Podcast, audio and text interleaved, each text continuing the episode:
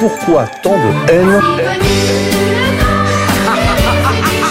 Comment peut-on accepter La haine. La haine intacte. La vengeance et la haine. Ce n'est pas acceptable. Je vous demande de vous arrêter. Pourquoi tant de haine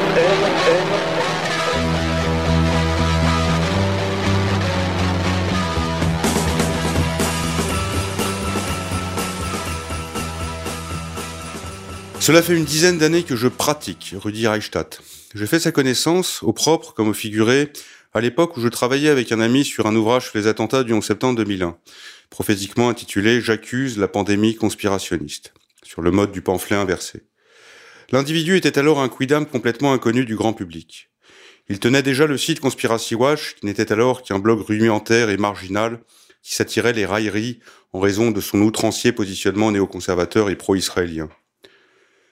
Pendant des années, Rudi Reichstadt a végété dans les limbes d'Internet, même s'il avait dès le départ de solides amitiés dans les milieux sionistes, le seul terreau tout bien pesé dans lequel, en France occupée, une graine intellectuelle peut espérer passer du néant à la lumière et tutoyer un jour le zénith.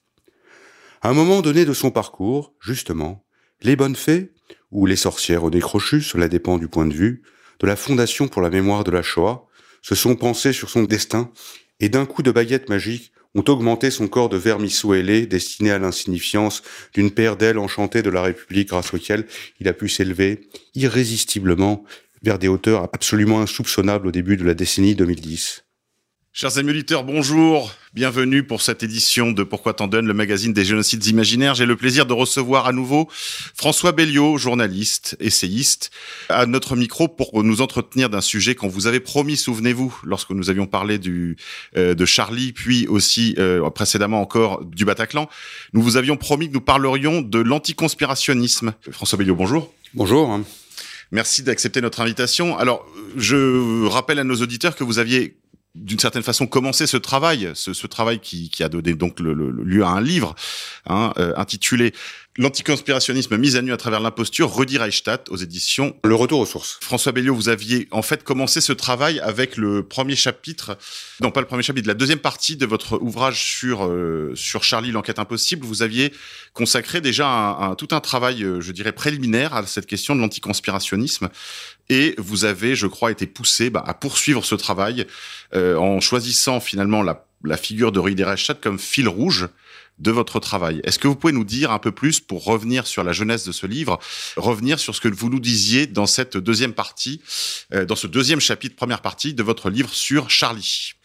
Euh, oui. Alors pour, pour rappel, le, livre sur Charlie, c'est un livre en, en, quatre parties, en fait, avec quatre angles d'attaque. Et euh, l'analyse du discours anticonspirationniste, originellement, c'était, euh, enfin, c'était l'angle d'attaque principale que, que je comptais adopter. Je n'avais même pas imaginé traiter le, le procès euh, des attentats. Comme ça fait euh, depuis, en fait, ça fait des années, hein, je, je, connais très bien le discours anticonspirationniste. Euh, d'ailleurs, dans la bibliographie, je, je, renvoie à tous les tous les ouvrages qui ont été publiés sur le sujet ces, ces dernières années. Donc euh, je m'étais bien rendu compte qu'il y avait euh, notamment depuis 2000, 2015 des ce qu'on pourrait appeler des alors en fait ça revient de, de bien plus loin hein, mais, euh, mais une accélération de la mise en place de dispositifs anticonspirationnistes avec un discours anticonspirationniste que je vais dire assez maintenant parce que c'est un peu long c'est pour ça que je c'est pour ça que j'acronymise qui euh, présente des caractéristiques immuables d'une du, du, affaire d'une affaire à une autre. Et euh, une fois qu'on a repéré ces caractéristiques, et aussi il faut euh, il faut bien préciser que le discours, ce discours assez est tenu par un nombre d'acteurs euh, invariables, c'est-à-dire ça fonctionne comme une mafia avec euh, des, des cooptations, ne vient pas dans le club euh, qui veut. On peut imaginer qu'il y a des séances préparatoires, des faux pas à ne pas commettre, des, des points faibles sur lesquels sur, sur, lesquels insister. Donc quelque chose d'extrêmement structuré et qui en creux, une fois qu'on a identifié permet à peu de frais de se faire une idée sur une affaire qui euh, mettrait des, euh, des années, voire des décennies pour, euh, pour, enfin, pour, pour, être, pour, être, pour être élucidé. Donc pour le massacre de Charlie Hebdo, qui s'appelle l'enquête impossible, c'était particulièrement adapté parce que vu que c'est une enquête impossible où toutes les, tous les trous, toutes les fenêtres, les ouvertures sont, sont bouchées, Certaines permettent quand même de, de deviner qu'il y a quelque chose de louche, mais ça ne suffit pas. Le discours anticonspirationniste est un révélateur de euh, d'une d'une manipulation, éventuellement d'une opération sous faux drapeau. Oui, on peut, on Voilà. peut parler presque de, de service après-vente. En fait, le- le- l'anticonspirationnisme, c'est l'équipe chargée de gérer justement les, les inconsistances, les insuffisances de l'opération elle-même. Et c'est vrai, vous vous rappelez dans l'introduction très justement, vous avez constaté depuis 2000, euh, presque depuis 2000, on va dire depuis le, le 11 septembre 2001, bien sûr, un début de, mise en place de cette euh, de cet appareillage qui était déjà en germe dans, dans en France, mais on peut dire sa professionnalisation, sa sa mise en place définitive jusqu'en bah, jusqu'en 2022 en fait. Hein. Vous nous tracez une, une- un, segment plus court. Vous, vous, vous retenez la date de 2011, euh, 2022.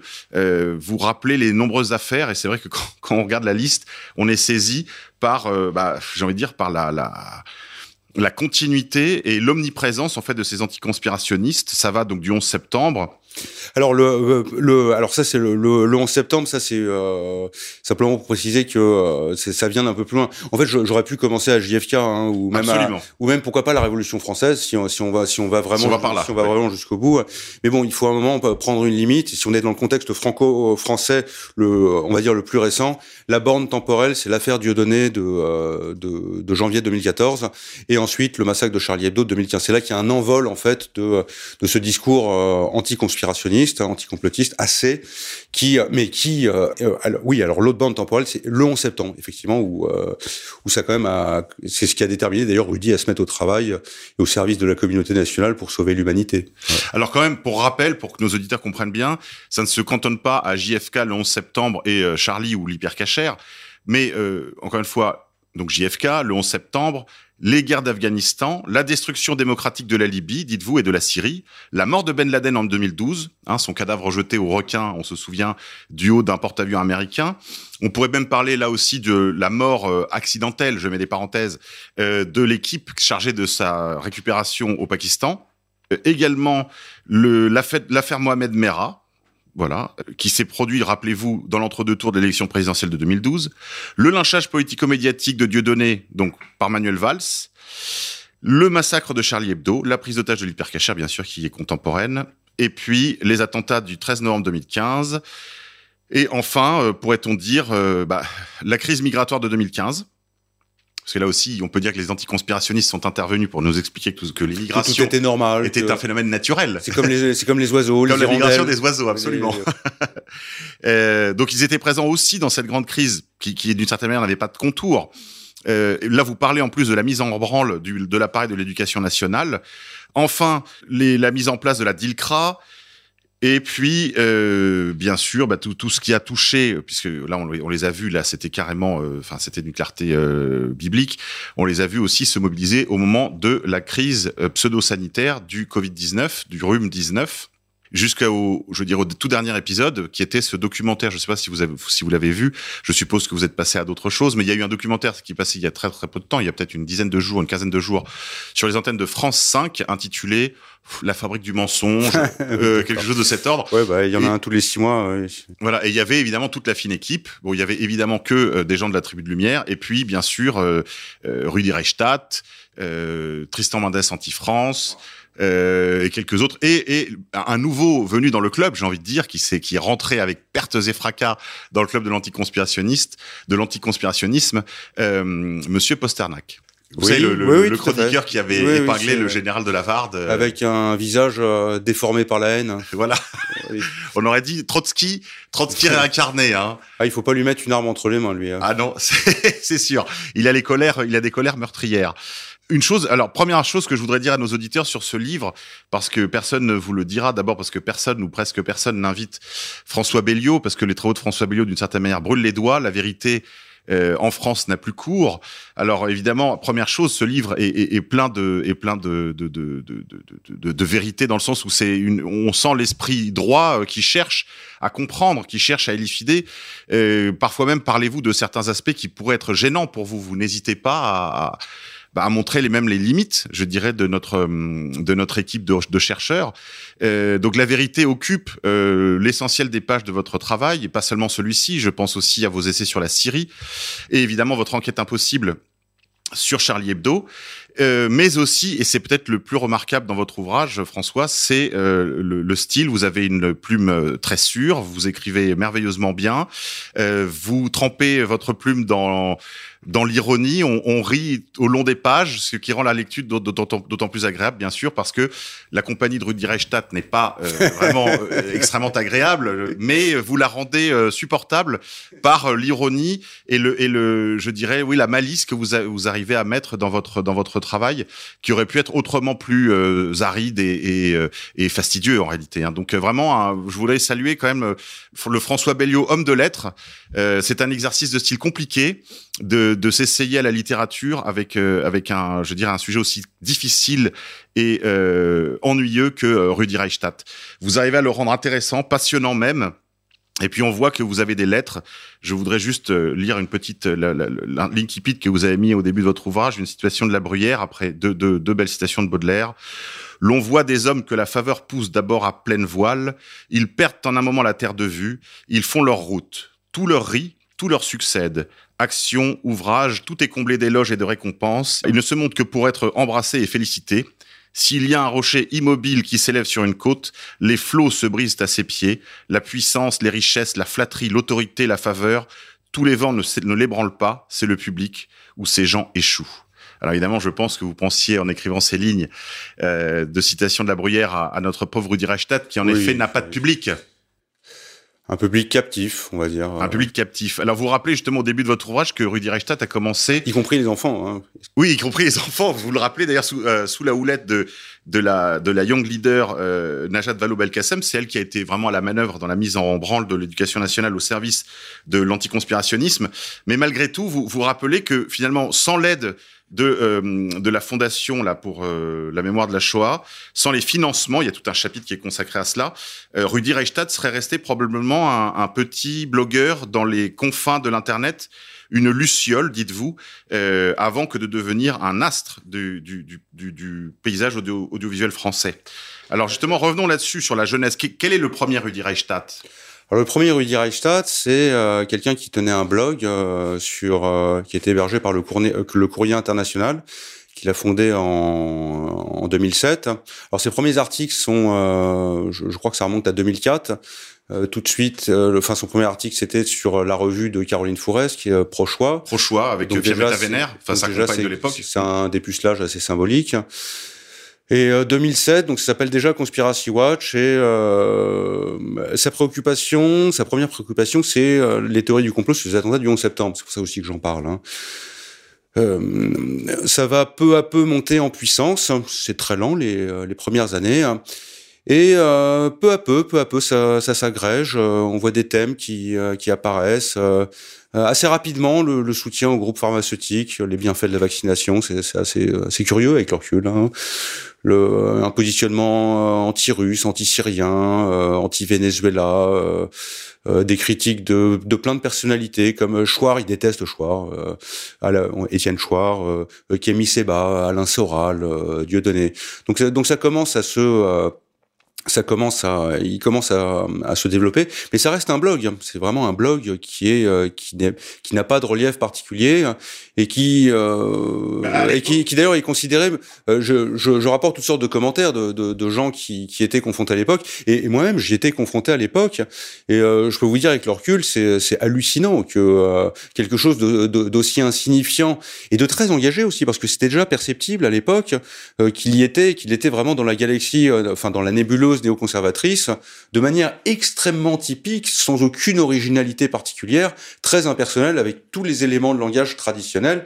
Euh, donc euh, il est euh, il est très vite été identifié comme on va dire un collabo voilà pour oui un, ou un traître au service du système vous avez signalé très tôt ça, le, le, le pied à l'étrier que lui a que lui a mis le couple vénère euh, Caroline Fourest. Vous rappelez également qu'il écrit dans euh, la revue La règle du jeu, qui est à l'époque la revue du. Oui, il est lié au cercle de l'oratoire. Euh, cercle de l'oratoire. La, la, il faut rappeler à nos auditeurs qu'est-ce que c'était que le cercle de l'oratoire. Oui, alors c'est la version, c'est la version française du, du, du PINAC, c'est-à-dire du Project for New American hein, qui est un ensemble de personnalités néoconservatrices qui, euh, bah, qui ont grosso modo ont formaté la politique américaine, qui, euh, qui s'est servi des attentats du 11 septembre 2001 pour pour entraîner le, le reformatage du euh, du, du Grand Moyen-Orient, oui. voilà de, du, euh, du Grand Moyen-Orient. Tout ça étant extrêmement lié à, à, Israël, donc on peut dire que le, le cercle de l'oratoire est la déclinaison française du euh, de, du PNAC. Voilà. Et donc ça, donc il s'est retrouvé aussi. Oui, c'était un cercle qui se tenait. Donc c'était la, la, la pasteur. Je, je, parle au féminin, c'est bizarre. Du de l'oratoire, donc du, qui est un temple euh, à Paris à côté de, du Louvre, euh, qui avait réuni un club, on pourrait dire ça comme cela, où se retrouvaient les euh, Romain Goupil, Alain Finkielkraut, en fait, comme aux États-Unis, en fait, une, une, une, équipe souvent de juifs anciens gauchistes ralliés à un certain conservatisme, en tout cas en matière de politique étrangère, un grand interventionnisme. Certains ont même parlé à une époque de wilsonisme beauté. Oui. Et, euh, et, et, et c'était la, la, le micro-groupe en fait qui, qui essayait, malgré le, le, la fureur de l'époque, on se souvient des manifestations monstres dans les rues, aussi bien que des prises de position d'un gouvernement pourtant traître par ailleurs, mais qui avait eu le courage de s'opposer à la guerre en Irak. On se souvient bien sûr des interventions du ministère des, du ministre des Affaires étrangères de l'époque, Dominique de Villepin, contre le, le, le, Colin Powell venu avec sa fausse fiole ah, c'était une autre époque. Hein. C'était une autre époque. C'était ouais. une autre époque. Mais, mais quand même, il y avait ce, on pourrait dire ce bastion du néoconservatisme français et Rudi Reichstadt éclos à l'ombre du cercle de l'oratoire. C'est quand même significatif.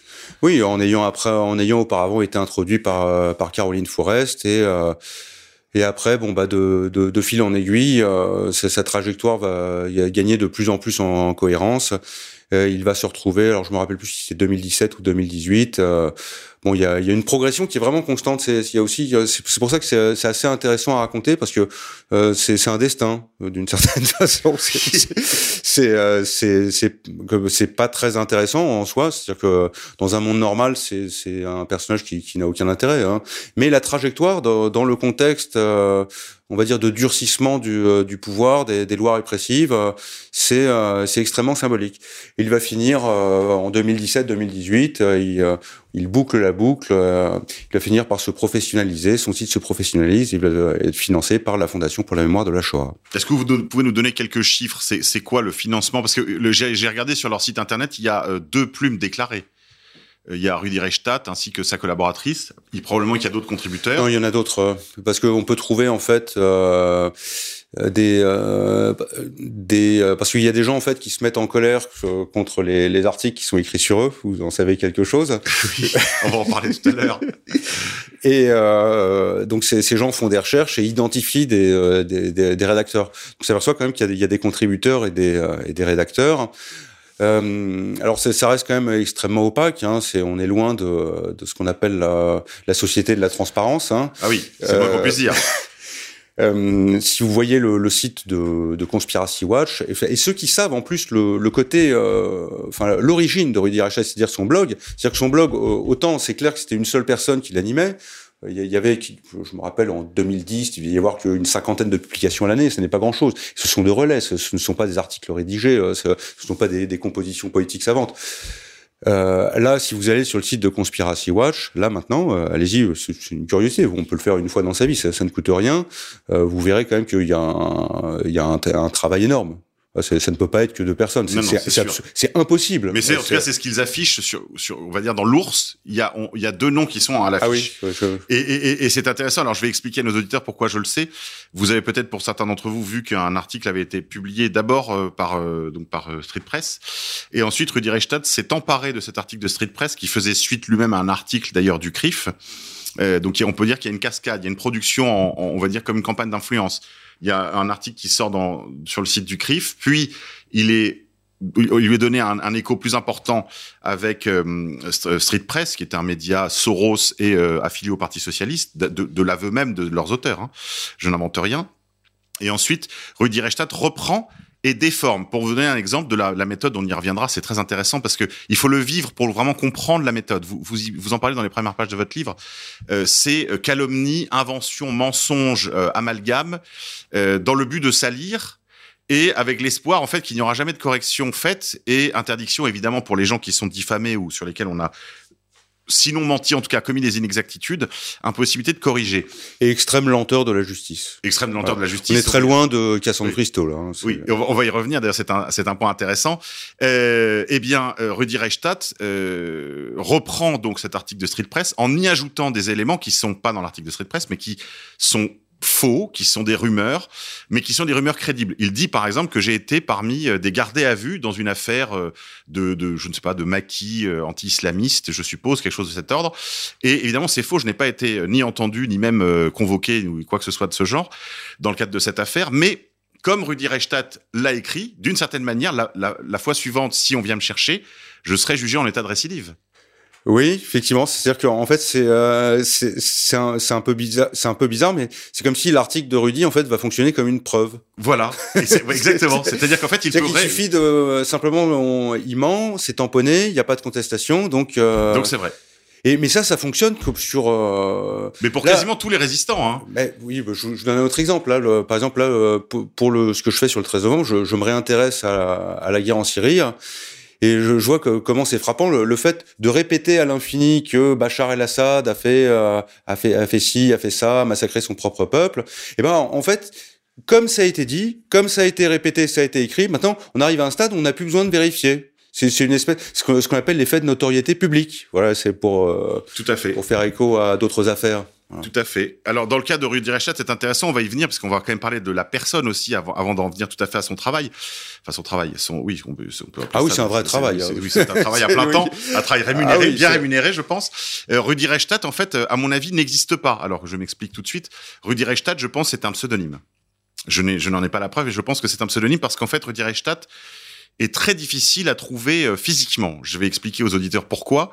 Mon avocat, dans le cadre des diffamations euh, qui ont, euh, dont j'ai été la victime de Street Press et de Monsieur Reichstadt par la suite, euh, pour pour que la justice soit diligente, il faut faire une, une assignation directe. C'est-à-dire qu'il faut envoyer directement la plainte au domicile de la personne que l'on assigne. Or, Rudy Reichstadt, à ma connaissance, j'ai pourtant fait les gueules de guerre économique, je sais faire une enquête, je sais faire une recherche de coordonnées, par des moyens légaux ou pas d'ailleurs, et euh, je- à ce jour, je peux vous dire euh, très tranquillement, chers amis auditeurs, je n'ai pas trouvé l'adresse de Rudy Reichstadt, ce qui est très difficile, euh, sinon intentionnel.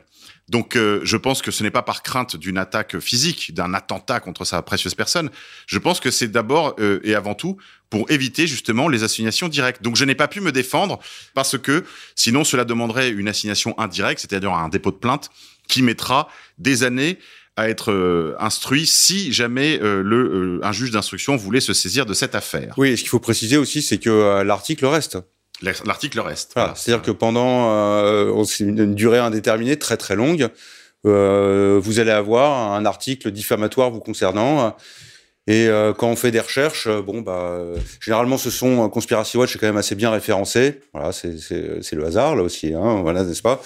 Donc bon voilà, ça participe de, de ces campagnes de Bah, c'est- une- guerre. diabolisation. C'est une guerre de l'information. C'est la guerre, tout à Ouais, fait. c'est une guerre de l'information. Oui. Mais alors justement, euh, qui est Rudy Reichstadt, François Belliot? Ah ben je, je suis comme vous, je, je, je ne peux pas le dire. C'est une biographie qui est euh, qui C'est une biographie euh, intellectuelle. qui est une- oui, on peut dire ça, mais qui, euh, parce que c'est quelqu'un qui en même temps paradoxalement on dit que c'est, ça on ne sait pas qui, qui il est, mais il est c'est moi-même j'ai là je- ça faisait des mois que j'avais pas relu euh, ce, ce livre je j'ai été de nouveau impressionné. En fait, je me suis dit, mais c'est pas possible. C'est, c'est-à-dire qu'il y a une omniprésence dans tous les médias, les médias écrits, euh, les médias Radio. euh, les médias radio, les médias télévisés, euh, euh, participation à la réalisation de documentaires, collaboration avec l'IFOP, euh, participation à des colloques euh, avec l'éducation nationale, euh, Avec la Fondation Jean Jaurès. oui, avec. C'est-à-dire qu'il y a une partie apparente du, du, du personnage, ce qu'on pourrait appeler son masque, on va dire. C'est-à-dire qu'il y a un masque Omniprésent. omniprésent euh, qui permet de dessiner une continuité biographique, mais qui en même temps est, est un peu curieuse parce que, en fait, moi je vous le dis, je, je ne sais pas. On a très peu, on a pour ainsi dire aucun pas- élément biographique pas, euh, sur là, là, vous voyez, je fais, je fais des, euh, je fais, là, je suis en train de faire, de faire les portraits des, des terroristes du 13 novembre. Excusez-moi, là, je, je, je fais l'amalgame avec le mot terrorisme, mais, mais c'est vrai qu'il y a une forme de terrorisme intellectuel qui, euh, qui généralement prolonge le, le, le, terrorisme. Et comme lui, il veut nous criminaliser comme euh, terroristes, donc, euh, donc, donc, pourquoi pas. Quand vous faites le portrait des, des criminels et des terroristes du, du, 13 novembre, vous avez les possibilités quand même d'avoir accès à des, des, éléments biographiques. Là, dans ce cas-là, c'est c'est un mystère. La seule chose que l'on sait de lui, c'est qu'il était étudiant à Sciences Po Aix. Ça, c'est vrai. Oui, ça, c'est euh... bah, parce que c'est quand même euh, pendant longtemps, ça a été son seul diplôme. Et euh, c'est vrai que ça faisait un peu d'ailleurs euh, le, CV du pauvre par rapport aux universitaires aux, côtés desquels il, il s'affichait. Il a fait l'IEP d'Aix-en-Provence. Il a été l'élève de, de Vincent Gesser. Euh, je, je, commence d'ailleurs. Bah, bah, il faut préciser que c'est euh, une biographie, donc c'est vraiment je suis la chronologie jusqu'à de euh, de, la, de 2004 en fait. Euh, jusqu'à jusqu'à l'affaire de l'étoile jaune avec les, les antivax. Voilà, voilà, c'est ça. Et, euh, donc c'est c'est quand même vous vous arrêtez tout tout récemment. Je m'arrête au 21 juillet 2000... 2021, 2021. Oui, 2021. Oui, 2021, oui, oui, tout à fait. Ça va tellement vite. Oui, 2021 vite. avec le discours de d'Emmanuel Macron qui, je pense, restera dans l'histoire. Enfin, en tout cas, on s'en souviendra. voilà sur tout sur l'obligation vaccinale et le durcissement de la politique vaccinale. Alors, pas d'éléments biographiques sur les origines réelles de la personne, Rudi Reichstadt, mais on a déjà évoqué donc sa, sa, sa mise en orbite. Euh, Peut-être dire un mot quand même de l'argent. Qu'est-ce que, est-ce qu'on a, est-ce qu'on a une idée de ce que ça représente le budget de quelque chose comme Conspiracy Watch? Aucune idée, rien. On peut juste le deviner parce qu'on sait. Euh alors, il y a une première source de revenus qui pourrait être euh, l'Observatoire des radicalisations, des radicalisations politiques, donc qui est une émanation de la Fondation Jean Jaurès. Qui elle-même est une fondation du Parti Socialiste. Oui, d'ailleurs, on pourrait savoir, euh, ce serait intéressant de savoir, après les 2% d'Hidalgo, euh, où vont aller les conseils de, de, la, de la Fondation Jean Jaurès euh, maintenant. Euh, mais ça, je pense, c'est plutôt des jetons de présence. C'est pas, euh, ce n'est pas très important. Euh, il a, il a obtenu un emploi à la, à la mairie de Paris. Alors de mémoire, c'est en euh, c'est en février 2015, ouais, février 2015. Alors je, oui, je tiens à, à, préciser, euh, je, je, fais un parallèle, c'est il a une trajectoire comparable au faux héros de l'hypercachère qui s'appelle Lassana Batili. Donc une histoire complètement romancée, une histoire de, de Maliens qui, qui auraient sauvé des, des, Juifs dans la dans la chambre froide de de, de, de l'hypercachère. Qui est ce qui a été contesté par les par les Juifs concernés. Ah oui, tout à fait. Il y a un livre de Johan de Rai qui s'appelle Hypercaché qui euh, qui dit que cette histoire est, euh, est un mytho, enfin complètement inventé. Mais en même temps, une fois que c'est un mytho, c'est pas grave. De toute façon, il toujours la même chose. Et, voilà, il servait. Donc là, on lui a ouvert toutes les portes. Euh, il a été immédiatement naturalisé. il a obtenu un emploi à la, à la mairie de Paris. Donc voilà. Donc Rudi Reichstadt point obtient, un, il devient délégué de, de signature, de, je ne sais pas, euh, je me rappelle la jeunesse et les sports, un truc comme ça. Pourtant, il n'a pas l'air très sportif. Et je crois après que c'est euh, directement la Fondation pour la mémoire de la Shoah. Hein. Qui l'aspire et qui... qui ouais, c'est ça, c'est ça. Donc, qui... emploi à la mairie de Paris, Fondation Jean Jaurès, et ensuite euh, financement par la Fondation pour la mémoire de la Shoah. Et on ne sait pas l'étendue du, du, financement parce que si vous allez sur les euh, les comptes rendus annuels du, euh, du de la Fondation pour la, mémoire mémoire de, la Shoah, la FMS, ça peut se consulter, c'est intéressant, il y a des informations. Donc on, apprend par exemple que euh, financent la LDJ et, euh, et, et CW. D'ailleurs, je trouve ça marrant de, de voir que ces, ces, deux trucs sont financés ensemble, mais on ne sait pas à quelle hauteur. Voilà, donc euh, mais bon, après, euh, j'ai pas l'impression que ce soit quelqu'un qui soit euh, très bling bling. Je pense que c'est pas quelqu'un qui euh, qui va en vacances euh, à Ibiza ou qui flambe dans les casinos. Il a pas l'air d'avoir ce, ce, profil. Non, il a plutôt Mais, le profil du, du, du, soldat israélien en mission. Un peu un moine soldat. Un peu moine soldat, un peu moine, oui, oui, moine copiste soldat. Voilà. Il y a quelque chose de cela. Mais je, mais je pense qu'il doit habiter un. Je, je pronostiquerais qu'il doit habiter un beau quartier et qu'il doit pas avoir de problème à la fin du mois. Alors, c'est tout ce qu'on peut lui souhaiter. Hein. On peut peut-être dire un mot euh, de l'année 2015, l'année charnière, qui va vraiment être le début de la carrière de, de Rudi Reichstadt. Euh, Est-ce que vous pouvez nous en dire, nous en dire un peu plus? Là, vous, vous y consacrez un, un chapitre, hein, page 47 de votre. Oui, votre... oui, ça, ça c'est le. Euh, c'est pour ça que je dis que euh, le massacre de Charlie Hebdo a fait en quelque sorte euh, Rudi Reichstadt. Et c'est aussi pour ça que j'ai, en fait, parce que ces deux livres, je les ai écrits en même temps. C'est-à-dire qu'à un moment, j'ai fait une pause dans, la, rédaction de Massacre de Charlie Hebdo, l'enquête impossible, parce que je suis tombé là-dessus. Déjà, ça m'intéressait parce que c'est un sujet que je connais bien, qui, me semble, intéressant. Et euh, bah forcément, je, je m'intéresse au massacre de Charlie Hebdo, donc je vois le rôle de Conspiracy Watch, qui quand même a recensé, enfin, a répercuté toute la littérature anticomplotiste sur le massacre de Charlie Hebdo, qui dans son ensemble est, est, enfin c'est vraiment c'est ça, n'est pas sérieux. Voilà, donc donc c'est fait, fait sans, sans, sans le moindre sans, sans le moindre contrôle retenu ou précaution oratoire préliminaire. Najat Vallaud-Belkacem se trouve, je crois qu'on est le 15 janvier, euh, donc c'est vraiment très près. Hein, c'est on est juste, on est une semaine après les attentats de euh, de, de, de, janvier, justement de, de 7, 8, 9, Charlie Hebdo, euh, assassinat de Clarissa Jean-Philippe et, euh, et prise d'otage de, de, de, de l'hypercachère. Donc une semaine plus tard, elle se retrouve à à recevoir toutes sortes d'organisations de lutte contre le, le racisme et l'antisémitisme.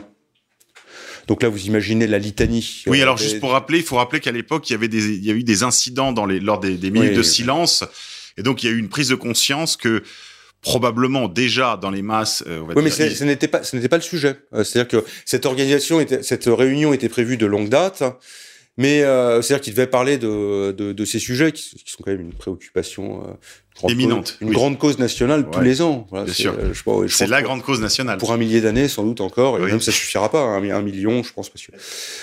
Euh, et euh, effectivement, là, vous vous signalez qu'il y a eu ces problèmes avec les minutes de, de, de silence parce que les, euh, les professeurs sont transformés en, en vecteurs de d'éléments de, langage gouvernementaux. Ils ne sont pas faits pour ça, mais on leur demande de le faire. Donc, il y a eu des incidents, effectivement. Alors, la proportion, je ne sais pas, mais bon, en tout cas. Euh, c'est une réunion de, aurait dû être consacrée uniquement à la lutte contre le racisme et l'antisémitisme, hein, ce qui n'est déjà pas mal. Mais on s'est retrouvé donc à discuter de cette minute de silence sifflé, et donc du conspirationnisme. Et, et, de la, et des théories du, euh, du complot, du conspirationnisme. Qui ont cours et dans les cours de récréation. Qui, qui n'était vraiment pas grand-chose. Si, il avait quand même eu, il avait participé à des dossiers du Monde, euh, notamment pour, euh, je, rappelle, je rappelle un dossier de la Fermera de, de, de, de 2012. Il s'est retrouvé euh, donc dans cette réunion aux côtés de, alors là je me souviens même plus, c'est euh, l'ICRA, SOS Racisme, Fondation Lilian Thuram. Toute la fine équipe. J'accuse, LDH, peut-être je me trompe, mais enfin bon, mais vraiment ils sont tous là. Hein, ça doit impressionner. J'imagine cette jeune femme de 30 ans euh, euh, qui euh, franco-marocaine. Ça doit impressionner sans doute. Hein. Et donc il se retrouve à parler à Najat Vallaud-Belkacem et il l'alerte sur les théories du complot. Hein.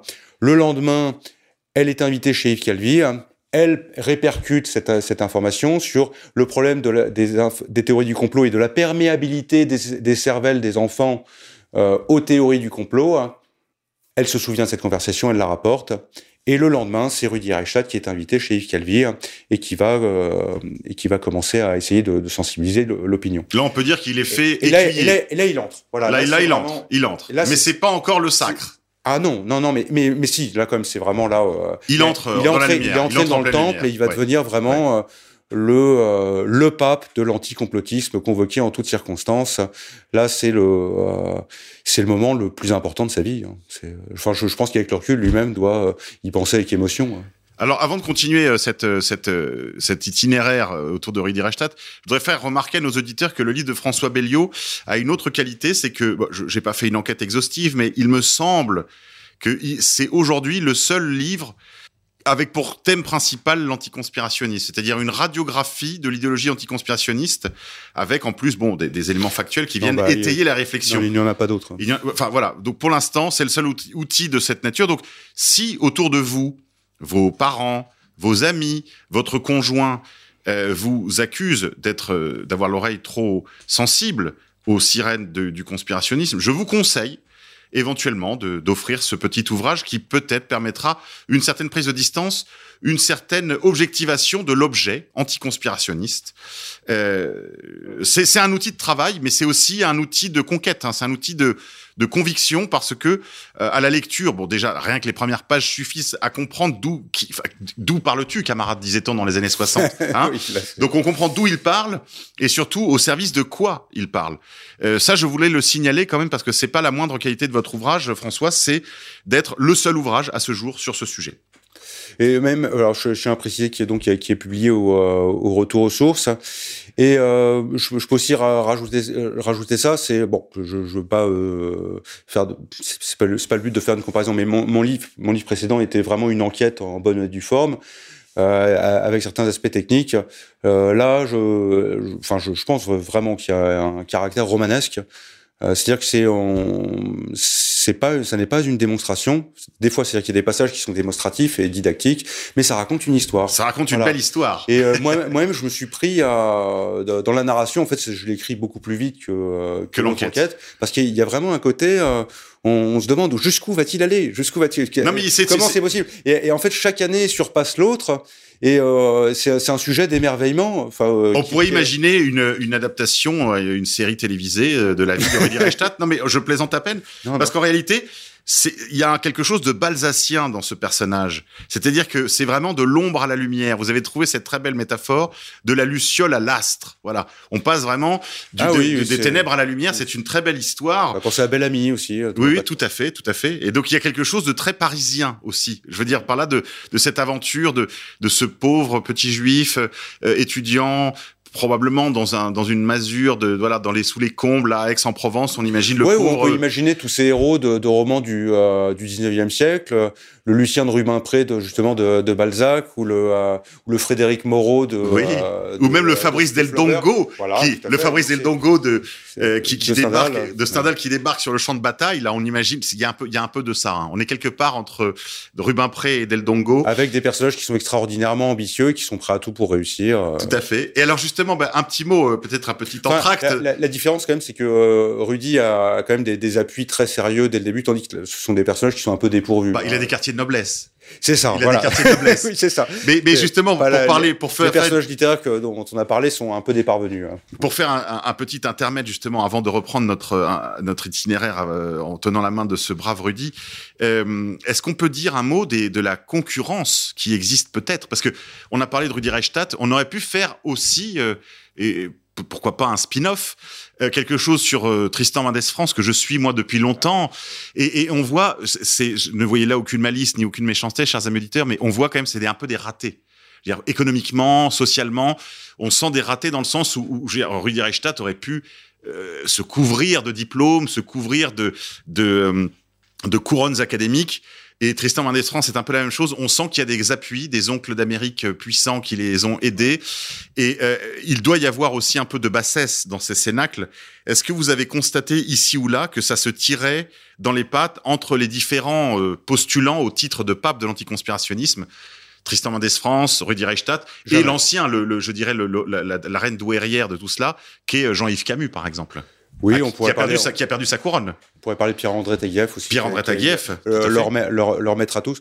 Je n'ai constaté jamais la moindre dissension. Jamais. Il se, je n'ai jamais constaté qu'ils se tiraient dans les pattes. Euh, au contraire, ils se partagent le même gâteau et ils luttent pour, euh, pour la même cause. D'ailleurs, quand on les voit sur les plateaux télé ou radio, ils, on sont sent, tout, ils, sont, ils sont tout le temps ensemble. Oui, ils sont tout le temps ensemble. On a, on a l'impression d'une diversité. Euh, là, vous, vous, verrez, là, je, on pourrait rajouter Gérald Bronner aussi. Bon, euh, d'une affaire à l'autre, c'est frappant. C'est pour là que j'emploie souvent le, le, terme de escroquerie en bande organisée. organisée. On peut parler de, de pègre, de, de, de, de mafia. C'est vraiment un bah, happy few. Alors happy few, mais, mais effectivement là, je, je vous rejoindrai. Euh, ils n'ont pas les meilleures places. Voilà. Ils n'ont pas les meilleures places. C'est un peu, euh, c'est des seconds couteaux qui, euh, qui auraient pu euh, aspirer à, à, mieux. Mais bon, il y a quand même une solidarité entre euh, entre ceux qui ont réussi et les ratés pour des raisons euh, généralement raciales, hein, raciales, ethniques ou idéologiques. Ils se ils se serrent les coudes. je fais des distinctions entre les, les auteurs anticonspirationnistes parce que il y a quand même une grosse différence entre des des gens comme Frédéric Aziza ou ou Gérald Bronner. C'est mais euh, enfin, je veux dire, Gérald Bronner, c'est quand même pas mal. Enfin, enfin, euh, si on euh, si on les compare les, les uns les uns avec les autres, c'est pas mal. Il y en a d'autres qui, qui, sont quand même qui ont des problèmes psychiatriques ou euh, ou qui qui ne sont pas très brillants. Voilà. Bon, mais mais après, voilà, il faudrait l'interviewer de ce point de vue-là, faire une interview psychologique, personnelle. et le problème, c'est que ça manque parce que vous avez des mais des dizaines et des dizaines d'interviews de Rudi Reichstadt. Il y a il y a, y a pas un journaliste qui un un jour va avoir l'idée Mais au fait, monsieur Un Rudy autre Reichstadt, Rudy Reichstadt. ra- ra- Racontez-nous euh, votre Qui êtes-vous Qui euh, êtes-vous Oui, quel, oui. quel sport pratiquez-vous euh, euh, C'est quoi le Où est-ce que vous allez en vacances? Vous préférez la mer ou la montagne Slip ou caleçon Vous voyez, des- un, Ouais, ouais. un truc un petit qui permettrait d'aller un peu dans le détail. Mais ça, on n'a pas. Ah, Donc, c'est- donc on peut pas répondre. Parce que je crois que Rudy Ce serait Reichstadt, intéressant. Moi, ça aurait enrichi ma biographie. Tout qui, à fait. euh, c'est- parce que je crois que Rudy Reichstadt n'est pas un nom propre. C'est une fonction.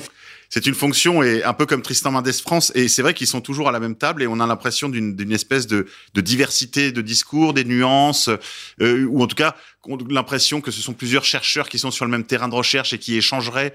Donc ça donne une illusion alors qu'en réalité, comme vous le dites, c'est plutôt une, euh, une, de- ouais, une escroquerie en bande organisée.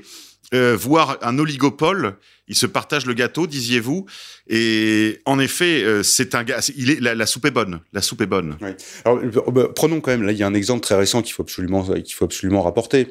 Euh, Tristan Madès France euh, celui qui, à travers son organisation Stop Hate Money, hein, d'ailleurs, remar- remarquez hein, l'em- l'emploi de l'anglais, généralement. hein. c'est Oui. toujours, un, Watch, toujours un petit signe. Hein, Tout à fait. Conspiracy Watch, Stop Hate Money, qui vise à Sleeping Giants. Oui, voilà, bon, c'est bon, qui vise à, à assécher la haine en ligne, donc de, euh, voilà, de- d'empêcher toute, toute forme de, rémunération pour les gens comme nous. Bon, on va expliquer. Il faut expliquer. Euh, Il, il s'occupe de fermer les comptes PayPal, les comptes ça, les comptes, euh, les, les, les, les cagnottes Litchi. euh, les, euh, les, les comptes en, en banque même. J'ai eu là, le cas avec un, camarade là qui, qui, qui est sur la radio euh, sur, le, sur les ondes électroniques, Lou Divergent, qui a vu son compte bancaire personnel fermé suite aux démarches des Sleeping Giants et Stop Hate Money qui s'occupe principalement de cette affaire monétaire. D'ailleurs, c'est si ça va si loin que euh, des gens se sont organisés. Je sais pas si vous avez eu connaissance de ça, François, et ont créé une organisation qui s'appelle, je crois, les Corsaires, qui a pour but de contrer les campagnes des Sleeping Giants et de Stop Hate Money. Les campagnes de boycott des grandes marques annoncées par exemple sur CNews, les campagnes pour euh, l'éviction de tel ou tel journaliste. Là, je pense à Éric Zemmour, euh, le dernier en date. Mais quelle que soit l'opinion que l'on cherche à, à, finalement à asphyxier économiquement, il y a la riposte commence à s'organiser. Mais voilà, ça c'était pour dire quand même un mot bah, de qui- intér- intéressant de savoir que ça existe. Voilà. Alors après, pour tout, pour aller au fond de l'affaire, je, je ne sais pas, j'ai pas de contact avec eux, mais euh, prudence quand même avec ces corsaires. On ne sait pas qui c'est, donc euh, jusqu'à Il faut toujours vérifier. jusqu'à ce qu'on sache qui ils sont. Euh, Parce que malheureusement, il y a toujours ce phénomène de contestation contrôlée qui doit systématiquement être euh, Ouais. être euh, être euh, voilà disséqué à chaque fois. C'est c'est- Absolument. une mais reprenez votre propos, Oui, François. Vous vouliez me dire euh, donc euh, il, oui, s'occupe de ça. Mendes France a, euh, a, a lancé le coup d'envoi de la campagne contre Rivarol pour euh, lui euh, pour empêcher à, l'hebdomadaire de la droite nationaliste de euh, De profiter, oui, des. des- de, de profiter d'un alors c'est un acronyme je, je m'en souviens plus je- Enfin oui, c'est la voilà. commission paritaire des publications et agences de presse. Merci, merci. Voilà, euh, de, de lui retirer ce- cet agrément. Hein. Agrément qui donc lui permet d'accéder à un taux préférentiel de TVA de 2,5% au lieu de 20%, ainsi qu'à des tarifs postaux également euh, préférentiels, et, et l'obligation pour les kiosquiers et les grandes surfaces qui vendent de la presse de les exposer comme euh, titre d'information d'a- d'intérêt général. Voilà, donc cette euh, cette campagne a été, euh, j'en parle en fait dans le livre, mais ça, ça s'est continué. Et euh, il y a eu une tribune qui a été publiée dans Le Monde, c'était en mars, en mars, signée par, alors je sais pas s'il y a Mendes France dedans, je, il y a Mendes France, hein, d'accord. Donc il y a Mendes France, il y a Rudi Reichstadt, euh, bon après Il y a, les- il y a le couple Klarsfeld. Voilà, bon, bon, tout, tout un ensemble de personnes qui sont euh, extrêmement marquées euh, communautairement et, et idéologiquement, qui appellent à euh, justement au retire, euh, au retirement de de, de, de, de cet agrément. Et c'est enfin arrivé. Donc Oui, ça s'est euh, s'est produit. La campagne a été couronnée de c'était il y a succès. une, une Mm. dizaine de jours. Tout à fait. Ils ont reçu une lettre euh, recommandée, euh, Rivarol, euh, qui, enfin, qui, qui acte justement la, la fin de, de cet octroi. Et il faut voir que, entre temps, Conspiracy Watch a reçu l'agrément de cette commission. Voilà. C'est alors que euh, si on prend les critères qui, qui définissent, euh, qui, enfin, qui, qui devraient permettre, euh, euh, qui devraient légitimer l'obtention de, euh, de, de ces avantages, si on voit le, le site Conspiracy Watch on les confronte à, au, euh, euh, enfin, aux contraintes de l'agrément du, euh, de, enfin, de, de, de, cette commission paritaire. de cette, de cette commission paritaire, ben, on n'y est pas du tout. On n'est absolument pas. Donc vo- voilà, là je, je voulais euh, montrer un prolongement et aussi pour signaler que là je me suis arrêté en, en juillet 2000, euh, 21. de 2021, mais en fait ça continue. Oui, vous voyez, ça, ça continue toujours, toujours, toujours, toujours. Oui, c'est vrai que le, der- le dernier épisode en date, vous avez raison de le rappeler, François, c'est cette euh, euh, cette campagne contre Rivarol qui a été immédiatement couronnée de succès. Hein. C'est-à-dire que bon, on a ça en, en moins de deux mois, euh, la commission paritaire s'est pliée au desiderata des couples, du couple Glarsfeld et, des deux archevêques de l'anticonspirationnisme, Rudy Reichstadt et Tristan Mendes France. Euh, à qui je dois d'ailleurs, je le signale en passant, parce que quand on, les, quand on en a un sur le dos, en général, on les a tous. Hein, euh, je dois mon éviction de Twitter. Euh, Tristan Mendes France était acharné contre moi parce qu'il est très en colère que j'ai publié une, une émission qui est toujours, qui a toujours les faveurs d'ailleurs de YouTube et de d'autres plateformes, euh, sur le Talmud, qui s'intitule le Talmud dévoilé. Alors ils ont tenté, une petite équipe anonyme a tenté un débunkage, comme ils disent toujours l'anglais, disiez-vous, un débunkage de cette émission de radio, totalement adossé en fait à un document historique qui a plus d'un siècle, hein, il date de 1898, sous la plume de l'ancien euh, rabbin, euh, qui est devenu prêtre catholique en Russie, le père Pranaitis sur le Talmud, le Talmud dévoilé à destination des chrétiens. Et euh, évidemment, ce, ce, document est très ancien, il est complètement, euh, je dirais, comprouvé par l'histoire, par son ancienneté, et, et, ils ont tenté cette petite vidéo de débunkage, mais euh, devant l'échec, je crois que cette vidéo a dû faire peut-être moins d'une centaine de vues alors qu'on est à plusieurs dizaines ou presque une, centaine de milliers de vues sur la vidéo sur le, Talmud dévoilé, euh, il ne leur reste qu'une seule option, évidemment, l'interdiction. C'est toujours la même chose, c'est interdire, interdire le débat parce que euh, nos opinions ne sont pas des opinions, ce sont des délits, euh, François Belliot. Oui, oui, ça c'est frappant de voir de, gens qui viennent d'une minorité qui se plaint toujours d'avoir énormément souffert par le passé, d'avoir été stigmatisé, d'avoir en fait euh, d'être toujours dans une euh, rhétorique qui est euh, qui est haineuse, qui appelle à l'interdiction, à l'assèchement financier, à l'emprisonnement, des, des, méthodes vraiment extrêmement laides et, ce, qui, me permet quand même de, de préciser que le discours anticomplotiste est un discours de structure raciste. C'est-à-dire que si vous remplacez le mot anticomplotiste, le mot complotiste ou le mot conspirationniste par youpin, bico ou négro, ça marche aussi. Euh, vous, euh, vous êtes, euh, il y, y, a un effet saisissant, un effet saisissant parce que c'est exact. En fait, c'est exactement du même type. C'est un discours de structure raciste. Et c'est assez, c'est quand même, c'est, c'est même il n'y a pas de mots en fait. C'est au-delà de scandaleux, c'est au-delà de euh, nauséabond. Tout ce que là, c'est vraiment.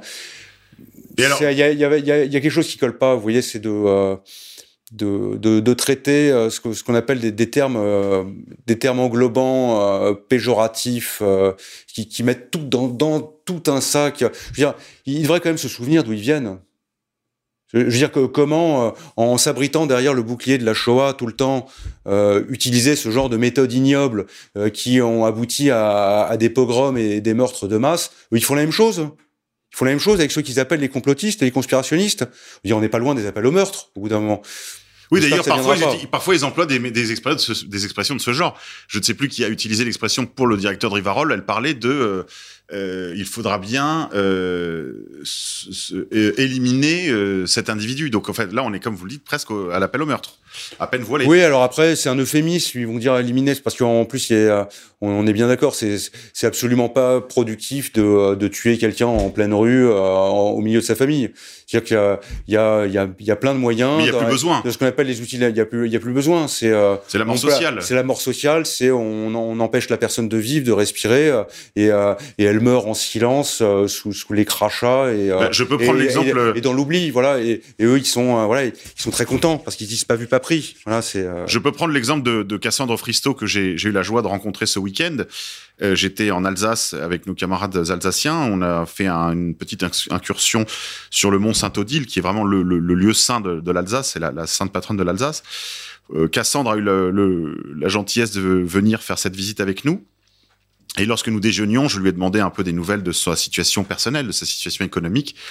Et elle me disait que c'était ça qui était visé, bien sûr. Euh, d'abord, euh, des condamnations pécuniaires à plus de 10 ou 20 000 euros. Euh, ah si on fait les additions, hein, ça va très loin. Et puis, l'impossibilité pour elle de d'avoir de, de, une activité économique, tout simplement, parce que elle ne peut pas demander un travail même de caissière parce qu'elle serait obligée de dissimuler ses diplômes. Et donc, si elle, si elle dit les diplômes qu'elle a, on va lui demander, madame, madame pourquoi vous n'êtes-vous pas enseignante comme vos diplômes vous y destinent? Donc, tout de suite, la question viendra. Et puis, elle me disait, tout le monde fait des recherches, même en Allemagne, l'Allemagne qui est un pays voisin de là où elle vit, elle pourrait aller chercher du travail en Allemagne, mais partout, maintenant, on googleise et immédiatement, bah, c'est la mort, c'est la mort économique, la mort sociale. Donc, je lance un appel d'ailleurs à nos amis auditeurs qui sont dans la région de Lorraine.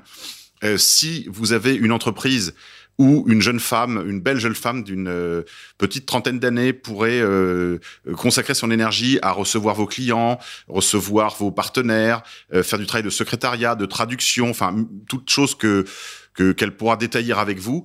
ayez la gentillesse, s'il vous plaît, d'écrire.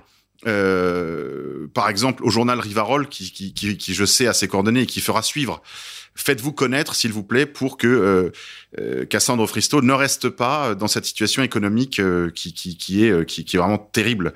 Et évidemment, c'est ça qui était visé lorsqu'on lui a interdit même de passer le balai, me disait-elle, dans un établissement scolaire. Aujourd'hui, Cassandre Fristo est interdite d'approcher des élèves, y compris pour nettoyer les classes. C'est complètement fou, tandis que, tandis que lui, Rudy, peut s'approcher de, de plus en plus près des enfants. Alors justement, parlons un peu de cela parce que euh, nous allons reprendre notre notre incursion. Oui, je, je tiens quand même euh, préciser euh, ce qui caractérise le site Conspiracy Watch, si on si on si on y va un peu dans le détail, c'est que c'est un site de délation.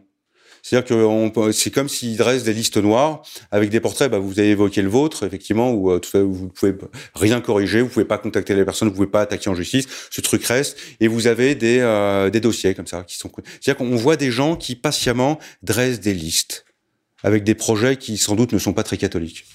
Tout à fait. Euh... Enfin, des arrière-pensées, pardon. Et c'est alors on parlait tout à l'heure de l'école avec Najat Vallaud-Belkacem, vous parliez de cette rencontre. La consécration, c'est quand même le 9 février 2016. Peut-on revenir à cet événement, euh, François? Là, c'est là, c'est vraiment l'entrônement, quoi, le couronnement de, euh, de Rudi Reichstadt. Que se passe-t-il le 9 février 2016, François?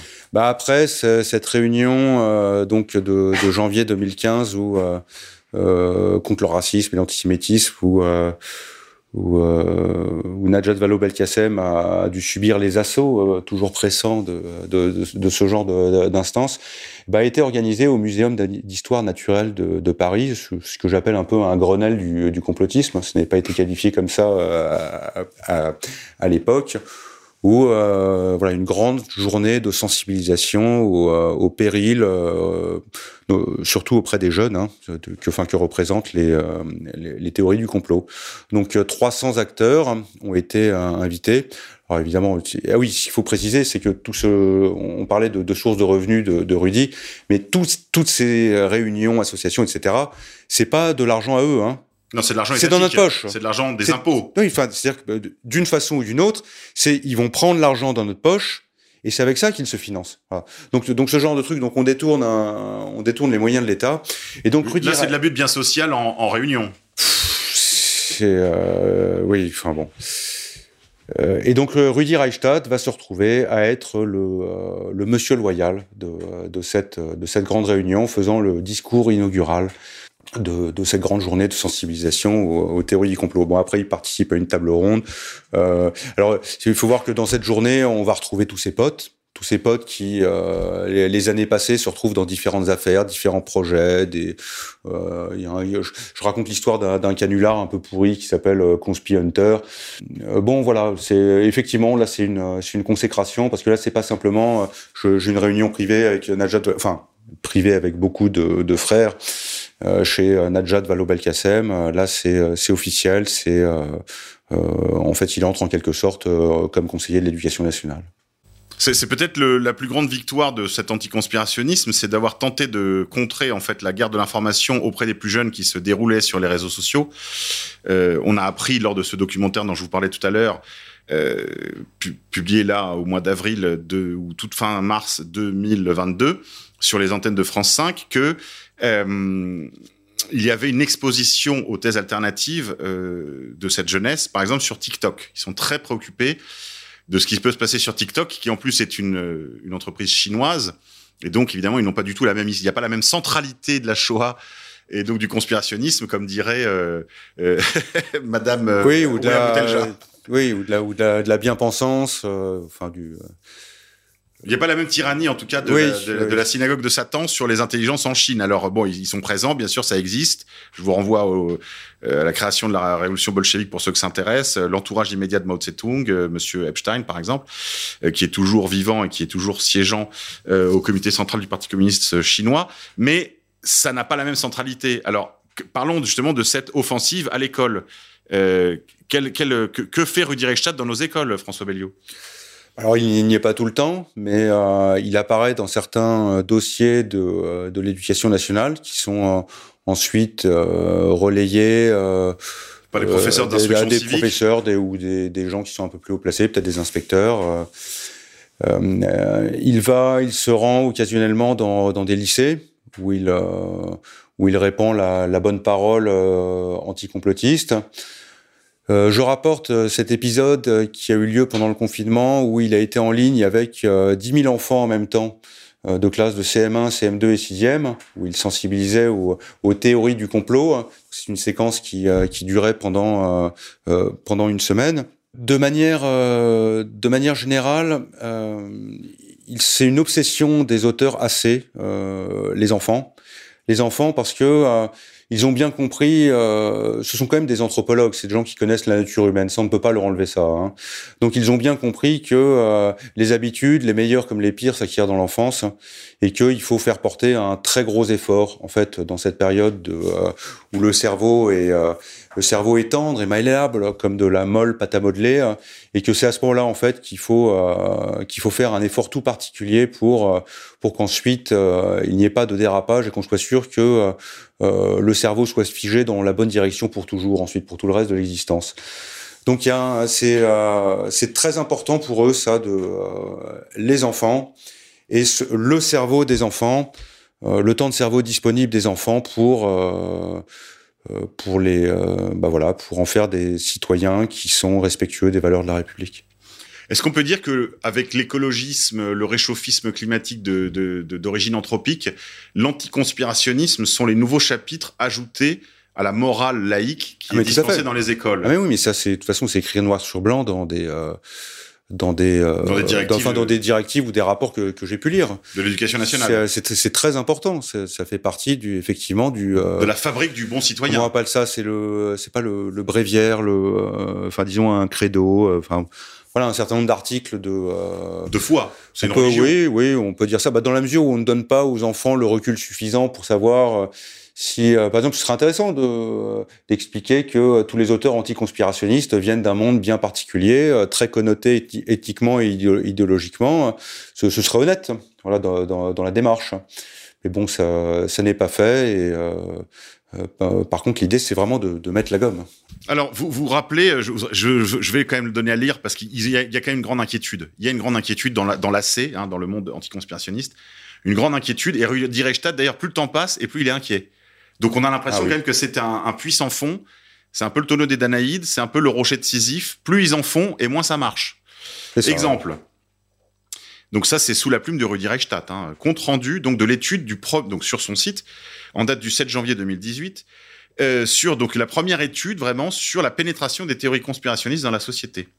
Les attentats de janvier 2015 ont mis en lumière l'existence au sein de la société française d'un courant d'opinion complotiste tangible. Depuis, les inquiétudes sont croissantes quant à la circulation des théories du complot dans l'espace public ou encore de fake news, toujours l'anglais, susceptibles d'influer sur le cours d'une élection.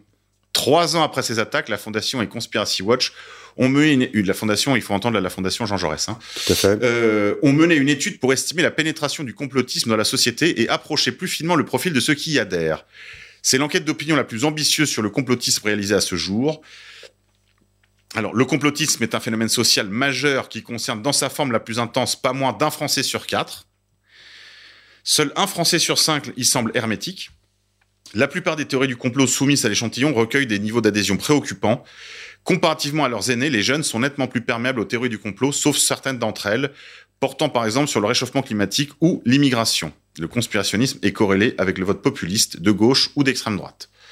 Alors c'est quand même intéressant, c'est qu'on voit que deux, autres des articles, euh, des nouveaux articles, on va dire, du, du nouveau catéchisme citoyen que sont l'antiracisme d'une part et euh, l'écologie, le pseudo-écologisme réchauffiste euh, de nature anthropique. Donc, de, de, enfin de, de c'est un peu la trinité postmoderne. Oui, c'est un peu la trinité. Il y, y en a qu'un qui fonctionne vraiment chez les jeunes, c'est quand même l'anticonspirationnisme. Enfin, pardon, c'est le complotisme au contraire.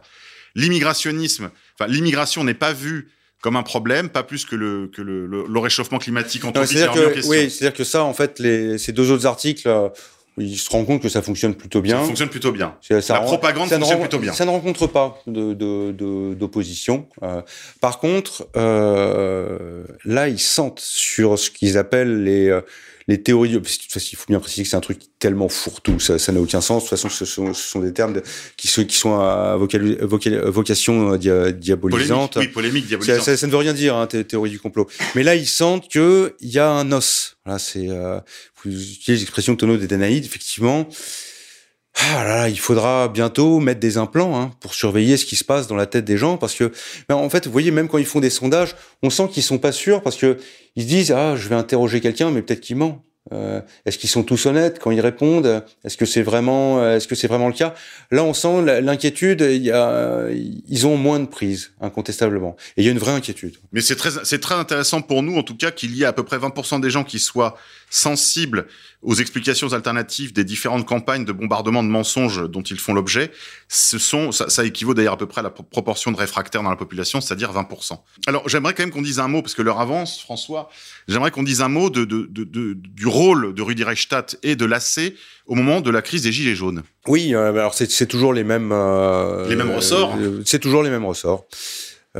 Quand le mouvement des, des, Gilets jaunes a pris son, son essor, donc on était en novembre 2018, l'angle d'attaque de, de Rudi Reichstadt, ça va être de d'expliquer que les, euh, les Gilets jaunes sont contaminés par les théories du complot et que... Alors sur quel sujet? La maçonnerie les vaccinations? Bah En fait, tout. Tout, c'est euh, euh, le sionisme. Qui, ce qui va, euh, oui, oui, la tout à critique fait. du sionisme. Ouais, on se souvient de Fly Rider. C'est de, c'est de, c'est de, en fait, c'est vraiment de, de, fil en aiguille. Il faut voir que vraiment, ce qui a permis de, euh, de placer sous l'été noir le mouvement de les, des gilets jaunes. Enfin, moi, c'est vraiment le moment que j'ai identifié. C'est février 2018, avec l'agression de Alain Finkielkraut. Et là où on a senti une, une prise, une reprise en main du pouvoir profond qui euh, qui allait enfin vraiment qui, qui là pour le coup n'a a lésiné beaucoup moins sur beaucoup moins sur les moyens. Mais l'événement oui, parce qu'il y avait quand même quatre axes que portaient les gilets jaunes en tout cas certains gilets jaunes euh, la, la, la, pointe avancée. C'était le combat contre la maçonnerie comme étant une espèce de parasite sur la démocratie française. Ils avaient identifié la maçonnerie comme étant une espèce de parasitisme politique. Il y avait la question de la lutte contre le sionisme, on va dire la générosité internationale. Donc il y avait quand même une hostilité à l'égard des régimes comme comme le régime sioniste, euh, parce qu'il y avait une très grande faveur, on va dire, vers un certain tiers-mondisme. Il y avait un tiers-mondisme de principe qui circulait. Et puis il y avait aussi la question de ce qu'ils appelaient la pédocriminalité en réseau. Donc ça, c'est des choses qui, qui avaient cours, je pense, dans tous les milieux qui combattent euh, l'ASE, donc euh, l'aide sociale à l'enfance, les placements alors, je, abusifs. Je, je, genre, je dirais peut-être pas tous les, euh, pas tous ah les non, groupes pas, de, de ah gilets, non, mais, non, en, pas mais, tous, non. mais en tout cas, eux, ce qui les inquiétait le, le plus, c'était que ces groupes de gilets jaunes contaminent en fait tout, c'est-à-dire qu'on tous les gilets que, jaunes soient voilà, c'est-à-dire que tous les gilets jaunes soient contaminés par par, par ce genre d'idées. Hein.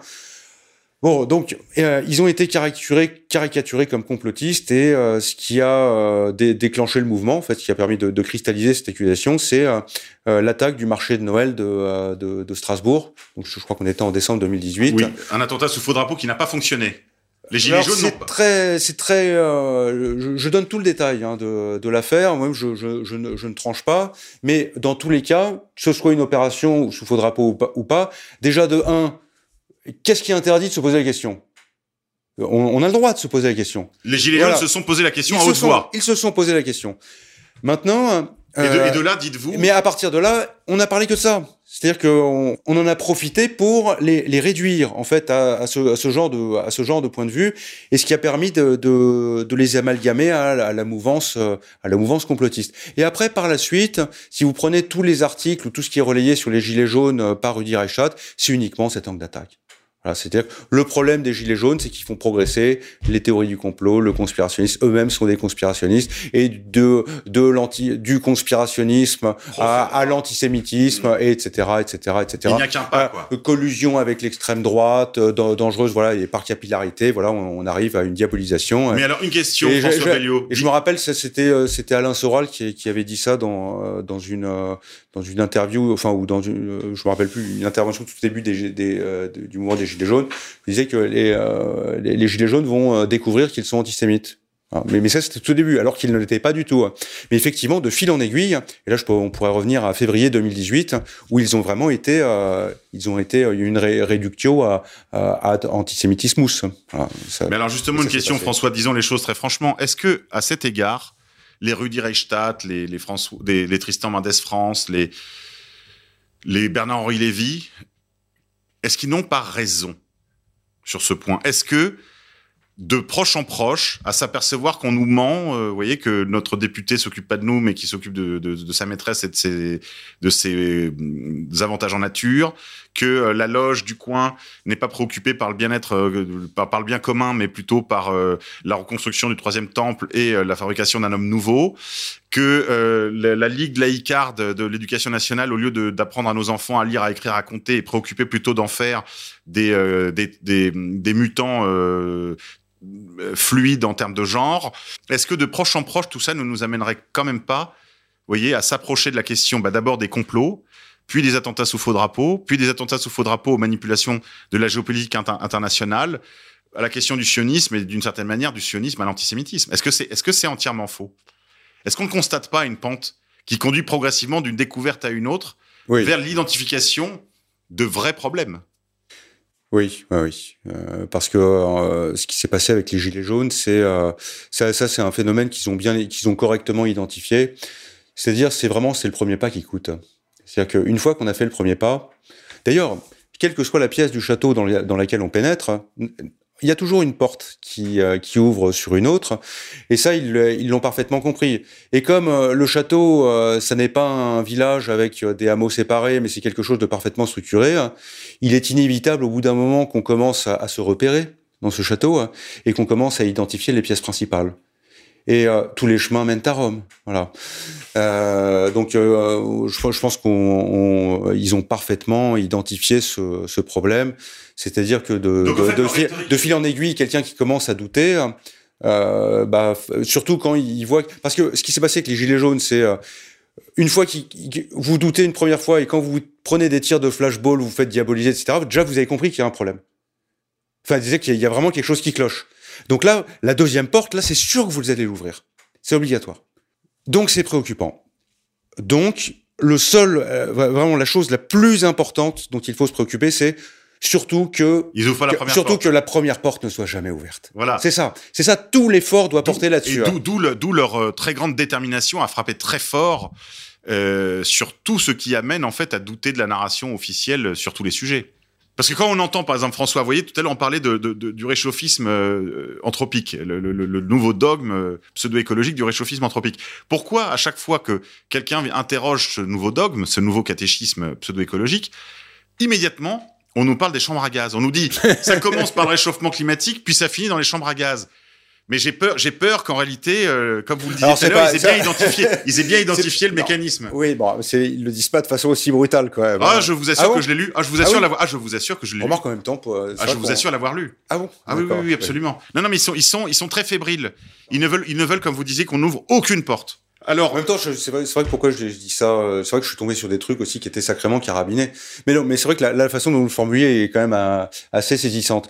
Mais oui, effectivement, euh, c'est, euh, voilà, Après, c'est le bouclier. oui, ils sont obligés en fait de mettre les défenses très très loin. Parce qu'encore une fois, c'est un château de cartes et il suffit de retirer une des cartes pour que tout s'effondre.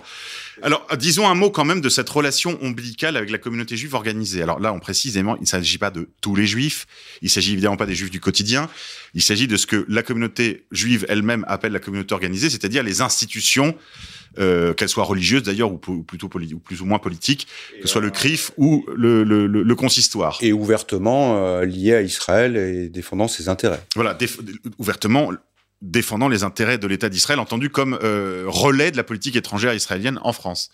Une relation ombilicale, dites-vous. Est-ce que vous pouvez nous en donner quelques exemples? Oui, bah alors déjà, on a parlé du financement par la, par la Fondation pour la mémoire de la Shoah. On peut remarquer, euh, c'est une tendance statistique très lourde, que euh, ce qu'on appelle des, ce qu'on va appeler des, euh, des juifs sionistes, hein. c'est-à-dire qui sont très très engagés politiquement, on va dire pour la cause israélienne. Ou des sionistes non juifs d'ailleurs. Je pense là pour le coup oui, à, à à, Fiammetta Wener et, et- Caroline et Fourest. Caroline Fourest, Ouais. qui sont des, des, des sionistes non juifs. Voilà, donc euh, là, Ou Philippe Val. c'est-à-dire que dans la mouvance anticonspirationniste, euh, les profils, c'est 100% ces gens-là. Alors que dans l'ensemble de la population, si vous demandez à des gens euh, s'ils partagent ces idées du, euh, euh, du, du, du grand Israël ou Oui, c'est une opinion qui est peu répandue. Oui. Les gens s'en foutent en fait, pour Oui, être oui. Pour, pour faire clair. Tandis que là, c'est vraiment, il y a une, c'est, euh, il y, a, y a une gémellité. L'un ne va pas, euh, l'un ne va pas sans l'autre. Oui, d'ailleurs, c'est- vrai que souvent, euh, il ne, il, il ne, Rudi Reichstadt comme les autres, d'ailleurs, ne, ne rechigne pas à s'aliéner toute une partie de l'auditoire en, en, en, en connectant les deux, les deux affaires, enfin en connectant les deux, les deux sujets. On, on sent parfois Mais même que l'anti que le l'anticonspirationnisme est mis au service de la politique d'Israël. C'est-à-dire que l'idée, oui, c'est de ouais. protéger euh, la politique israélienne en disant toute critique d'Israël, finalement, c'est du conspirationnisme. Donc Oui. du fascisme, euh, on a compris. Oui, et politique d'Israël au sens à la fois étatique mais aussi mondialiste, euh, parce qu'on parle d'institutions qui sont reliées euh, à travers un réseau qui est mondial et qui sont représentées dans, dans différents pays et qui représentent une identité euh, bien particulière. Comme par exemple l'international Soros est très présente dans en- l'entourage de, de, de Conspiracy Watch. Oui, ça fait partie. Bah, D'ailleurs, euh, si vous êtes sur Conspiracy Watch, un des dadas de Rudy Reichstadt, c'est euh, de protéger George Soros de toutes les théories du complot euh, dont il euh, dont il est l'objet, oui. dont, dont il est l'objet. C'est-à-dire En particulier, que- donc, d'avoir financé que- la vague des de migrants en dire que, 2015. Voilà, voilà, oui, ça, ça, c'est un très bon exemple. Mais non, les migrants, c'est la météorologie. Euh, euh, vous voyez, regardez, là, c'est le printemps. Vous avez vu, là, je voyais une hirondelle. Ah, vous voyez, c'est une preuve. Donc, vous êtes antisémite. Euh, euh, si vous prenez, euh, donc protéger Georges Soros. Alors ma- maintenant, il suffit aussi de voir simplement comment il est reçu hein, par les instances de la communauté juive organisée et la fréquence à laquelle il l'est. C'est c'est, euh, simple, c'est euh, Bon, euh, euh, vous, vous, consultez, vous verrez, vous verrez dans le livre, il est tout le temps invité, il va à tous les événements euh, qui sont euh, qui, qui sont dans ce cercle, qui sont concernés par ça. Donc euh, franchement, s'il n'est pas là-dedans, bah c'est un peu comme c'est un peu comme si vous étiez, un supporter du PSG hein, et euh, que vous, vous êtes à chaque fois dans, dans des rencontres dans, dans le pack de on va dire de, de l'OM. Et euh, vous dites, mais il y a un... Non, vous- êtes un supporter de l'OM, je suis désolé. Vous êtes toujours avec ces gens-là. L'autre dit, ah mais non, non, non, je, je n'ai rien à voir avec ça. Alors mais pourquoi vous êtes tout le temps avec eux? Pourquoi vous êtes tout le temps à entonner les chants euh, dans le stade, dans le virage, à être euh, parmi les plus... Donc, bon, euh, de toute façon, euh, et pour terminer là-dessus, c'est quelqu'un de très discret.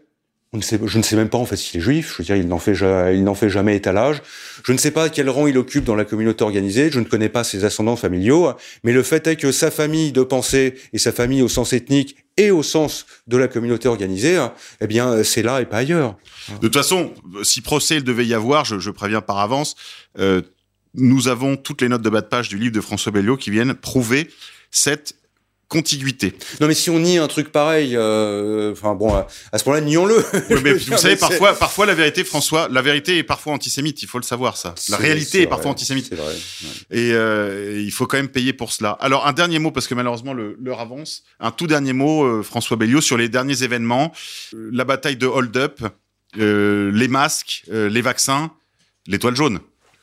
Oui, L'étoile jaune des antivax. Oui, bah voilà, bah, euh, c'est euh, ceux, ceux qui sont pas euh, très, euh, enfin, je, je parle pas aux auditeurs d'égalité et réconciliation, mais ceux qui euh, tomberaient là-dessus et qui sont un peu moins au fait de, des opérations sous drapeau, du, du terrorisme fabriqué, de- des États profonds, bah voilà, il y a euh, toute une partie du livre, c'est l'analyse du de la place, du rôle qu'a occupé Rudi Reichstadt dans dans la lutte contre les théories du complot autour de la Covid. Et là, c'est la totale. Voilà, c'est-à-dire que euh, il défend la Là, c'est la, là, c'est la Euh, diffamation, mais- un non, mais- flux non, âgé mais- non, continu, mais c'est-à-dire que le mensonge, la diffamation. des- il y a, euh, on- des, des fois, on peut se dire, ouais, bon, sur l'affaire Mera, le 11 septembre, je connais pas trop, je peux pas dire. Mais sur le, quand même, sur la crise sanitaire, On l'a tout, tous le, vécu. tout le monde l'a vécu. Tout le monde l'a vécu. Donc, et je ne pense pas qu'il y ait une seule personne en France, même, euh, bah, si, bon, il y, a, il y a quand même quelques fanatiques, il faut, faut pas, euh, ça existe, hein. Mais tout le monde sent qu'il y a eu une mauvaise gestion, qu'il y a eu des mensonges, qu'il y a eu des, euh, des revirements. Et là, ce qu'on constate, c'est un alignement total sur toutes les décisions gouvernementales, y compris dans les contradictions, donc le port du masque, le port du masque interdit au début. Ensuite, le port, du masque obligatoire. Et après, quand vous refusez le masque obligatoire, vous êtes un complotiste. Et euh, ah oui, euh, ces anti-masques là, ils vont bientôt nous dire que euh, il y aura une vaccination obligatoire. Ah, ah, ah, je les attends. Hop, mais qu'est-ce qui se passe? La vaccination obligatoire arrive. Là, qu'est-ce qu'il dit? Rien. Alors il dira, mais non, c'est pas obligatoire. Bon, enfin, il pourra, euh, il Il pourra va jouer sur les mots. Il pourra va jouer- faire voilà, du il pile-poule. sur les mots. Voilà, c'est. euh, Mais c'est, là, c'est un excellent exemple parce que là, pour le coup, on a, on a une chronologie. C'est-à-dire qu'on peut prendre une- juste le segment Oui. Covid et voir la méthode du mensonge qui se, qui se dévoile euh, petit à petit, mais qui est quand même toujours nié. C'est-à-dire que on, on- là, on est dans le principe de non-contradiction Oui, euh, oui, qui se dilue. Oui. Le principe de non-contradiction qui Oui, se dilue et avec là, le on, temps. là, on voit que les, euh, c'est-à-dire qu'il accompagne les, les contradictions du, du gouvernement. hein. Et autant dans d'autres affaires, ce n'est pas euh, Flagrant. Ce n'est pas flagrant. hein. Mais, mais c'est là qu'on se rend compte, c'est c'est un type qui, en plus, est incapable de reconnaître la moindre erreur, la moindre faute, qui ne peut pas s'excuser, qui n'a pas de défaut. hein. Tout le reste, ce sont ces salauds de complotistes. Et là, je reviens à un discours de structure raciste. Hein, c'est euh, toute cette racaille, tous ces complotistes, conspirationnistes là, qui n'importe quoi, qui sapent la démocratie, qui euh, etc. euh, Alors, je voudrais etc., signaler etc. parce que justement, euh, il y a des gens quand même qui se sont réveillés à gauche sur l'emploi de l'anticonspirationnisme comme politique de, comme, comme, comme police politique, comme police de la pensée. Et signaler la, la parution du livre du, de la, du, du comité invisible intitulé euh, Manifeste complotiste, je crois, ou Manifeste conspirationniste. Vous m'excuserez, je ne l'ai pas sous les yeux. Très facile à retrouver, donc sous la plume de Julien Coupa et euh, du comité invisible, euh, Manifeste complotiste, je crois, qui est une sorte de réponse à Rudi Reichstadt et à l'emploi politique par l'oligarchie de l'anticonspirationnisme, qui est véritablement, comme, je le disais tout à l'heure, une sorte de service, une sorte de service après-vente, une sorte de, service d'accompagnement des conséquences des politiques publiques et en particulier de euh, la politique de domination euh, d'Israël, entendue comme centrale de pouvoir mondial. François Belliot, merci beaucoup. Un, petit mot de conclusion, François, pour, euh, pour nos amis auditeurs. que- que- que- Qu'est-ce que vous leur enjoignez si leur maman, leur compagne, leurs voisins les mettent en garde contre leur propre pente con- anticonspirationniste? Que faire? Que dire? Alors c'est euh, enfin ce qui est ce qui est très difficile, c'est qu'une fois qu'on a été qu'on a accepté que le discours anti enfin que le discours anticomplotiste était justifié, hein, euh, il y a comme une forme de croyance, de foi inéb- inébranlable. C'est pour ça que c'est dangereux. Hein, c'est une espèce de virus qu'on peut choper. Ça, je, peux quand même le euh, mettre en garde. C'est très dur en fait de se euh, de, revenir. De, de, de, revenir d'une croyance anticomplotiste. Donc les, les discussions sont en fait sont, euh, je dirais, en l'état des choses, sont malheureusement à peu près impossibles. De toute façon, nos, nos ennemis l'ont bien compris.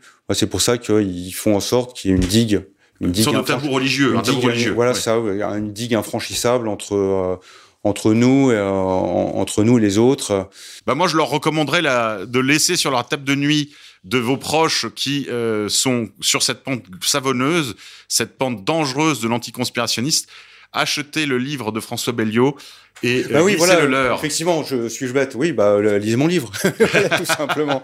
voilà, donc euh, vous découvrirez en plus une, une belle histoire. Hein. Enfin, c'est c'est Vous direz les aventures de Rudy. C'est un roman noir, il y a des aventures, il y a plein de rebondissements, euh, il y a une progression, euh, il y a un suspense hein, incontestable. Bah d'ailleurs, euh, je pense que je pourrais rajouter un chapitre, mais, mais je pense que je vais m'arrêter là parce que c'est quand même euh, non, c'est pas c'est euh, je pense que Balzac a dû plus a dû a dû se faire a- avoir plus de plaisir à écrire euh, Balzac, Splendeur et misère des courtisanes que euh, Balzac qui était lui-même un conspirationniste puisqu'il s'était donné pour tâche de décrire justement les liens secrets qui unissaient le crime et la haute société, n'est-ce pas? Et qui disait de qui disait de son œuvre qu'elle était qu'il écrivait à la lumière du trône et de, de deux flambeaux, le, le- le trône et l'autel.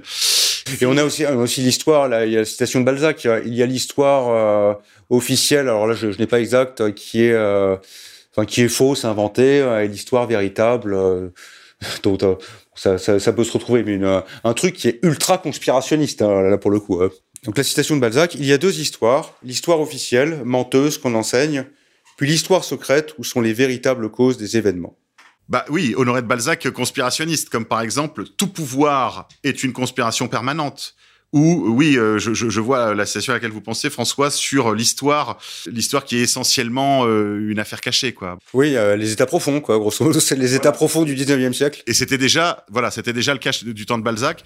Et enfin, on pourrait peut-être citer le conspirationniste parmi les conspirationnistes, Dieu lui-même, qui dans son deuxième psaume dit ceci. Pourquoi les rois de la terre se sont-ils tous soulevés et les princes conspirent-ils contre Dieu et contre l'homme qui a reçu son onction? Voilà, donc on peut dire que l'auteur de l'écriture, en tout cas, est conspirationniste. François Belliot, merci. On se retrouve hein. pour un prochain rendez-vous, chers amis auditeurs, pour un prochain Pourquoi tant de haine, le magazine des génocides imaginaires. Je vous enjoins à nous soutenir financièrement, si vous le voulez bien, en souscrivant au financement associatif sur le portail d'égalité et réconciliation qui contribue à l'entretien, à l'enrichissement euh, de nos projets, aussi bien la rédaction de combat euh, dirigée par Pierre Debrague que toute la rédaction de ERFM sous la direction de Yann Purdom. Salut à tous. Pourquoi tant de haine Comment peut-on accepter la haine La haine intacte. La vengeance et la haine. Ce n'est pas acceptable. Je vous demande de vous arrêter. vous Pourquoi tant de haine?